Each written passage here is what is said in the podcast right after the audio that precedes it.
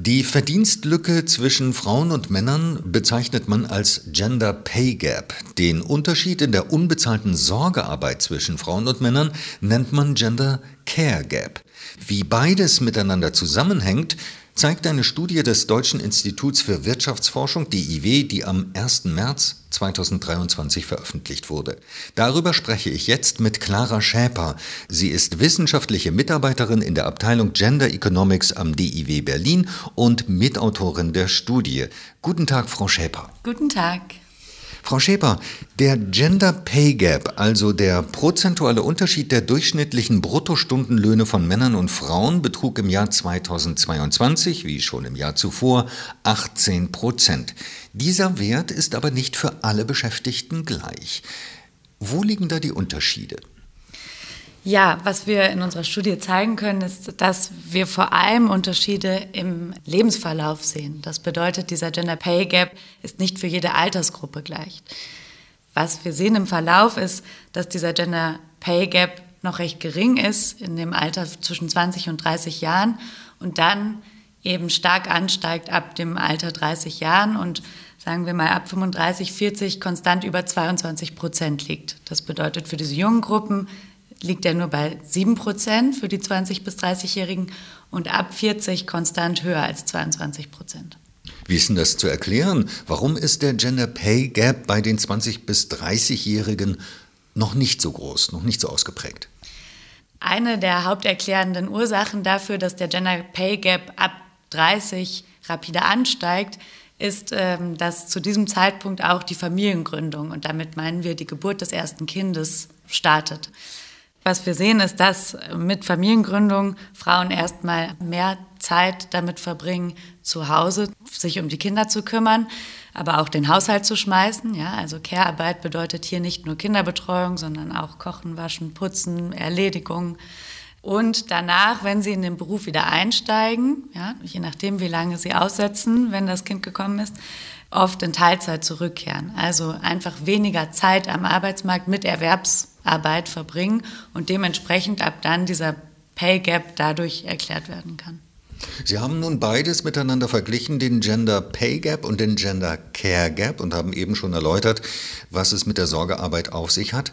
Ähm, welche Parallelitäten und welche Unterschiede in den Verläufen dieser beiden Indikatoren haben Sie festgestellt?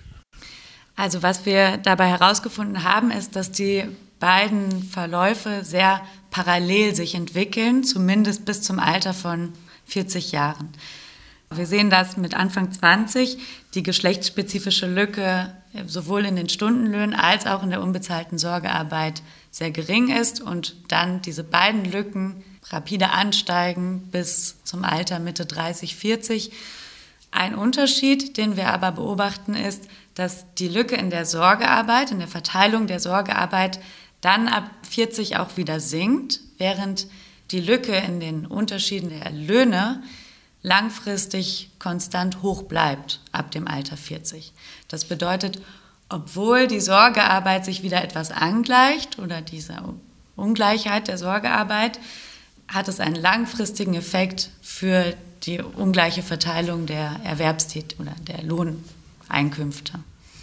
Das zeigt uns eben, dass vor allem diese Zeit von 30 bis 40 die formativen Jahre auch am Arbeitsmarkt sind. Ja, also wenn wir dort sehen, dass Frauen plötzlich viel weniger Zeit am Arbeitsmarkt verbringen, hat das einen sehr langfristigen Einfluss auf ihre ja, Erwerbsbiografien. Inwieweit gibt es denn regionale Unterschiede, sowohl beim Gender Pay als auch beim Gender Care Gap? Also wir sehen für beide, den Gender Pay Gap und den Gender Care Gap, dass diese geringer sind in Ostdeutschland als in Westdeutschland. Beim Gender Pay Gap sind diese Unterschiede so massiv, dass wir sehen, dass der Pay Gap in Ostdeutschland im Durchschnitt über alle Altersgruppen nur bei 7 Prozent liegt und in Westdeutschland bei 19. Ja. Und das hängt auch wieder mit der Sorgearbeit zusammen. Wir sehen nämlich, dass sowohl die Männer in Ostdeutschland mehr Zeit mit Sorgearbeit verwenden als westdeutsche Männer und auch ostdeutsche Frauen etwas weniger Stunden pro Tag mit Sorgearbeit verbringen als westdeutsche Frauen. Woran liegt das? Wir sehen ab 30 Mitte 30 geht es für die ostdeutschen Frauen auch schneller in dem Lebensverlauf wieder bergab mit der Zeit, die sie in Sorgearbeit verwenden. Eine erklärende Variable, wie wir sagen, ist dafür auch die bessere Infrastruktur, also die bessere Verfügbarkeit von Kinderbetreuungsplätzen in Ostdeutschland. Das heißt, wir wissen, Frauen gehen dort schneller wieder arbeiten, sind weniger häufig in Teilzeit und die Kinder gehen früher in die Kinderbetreuung. Dankeschön. Welche Bedeutung könnten denn Ihre Ergebnisse für künftige familienpolitische Entscheidungen haben? Also wenn die Politik sich als erklärtes Ziel setzt, eine Gleichberechtigung von Frauen und Männern und ein Indikator für die Gleichstellung von Männern und Frauen, den Gender Care Gap und den Gender Pay Gap benutzen will, dann muss sie diese zwei Indikatoren immer zusammendenken. Ja, das ist eine unserer Hauptkonklusionen in diesem Bericht dass wenn wir eine gleichberechtigte Aufteilung in der Sorgearbeit erreichen, wir damit auch eine Verringerung des Gender Pay Gaps erreichen würden. Konkrete Politikmaßnahmen könnten hier zum Beispiel eine Erweiterung der Partnermonate darstellen im Elterngeld. Die sind ja im Moment nur auf zwei Monate begrenzt, diese Partnermonate.